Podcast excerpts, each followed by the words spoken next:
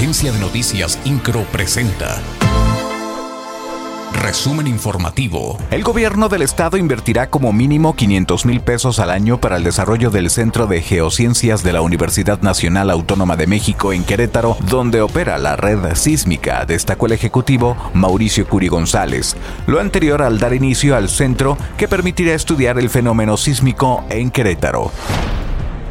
Gobernador Mauricio Curi González asistió al cuarto informe de gobierno del presidente municipal de Tequisquiapan, José Antonio Mejía Lira, quien en un encuentro ciudadano informó sobre los principales logros de su administración en los temas más importantes para esta demarcación.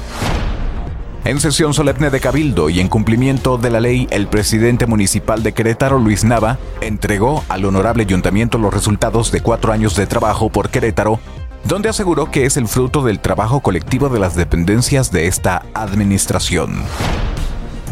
El titular de la Secretaría de Desarrollo Sustentable, Marco Antonio del Prete, presentó los resultados obtenidos luego de la organización de la 38 edición de la Expo Encuentro Industrial y Comercial Querétaro 2022, evento que contó con la participación de 4.000 visitantes.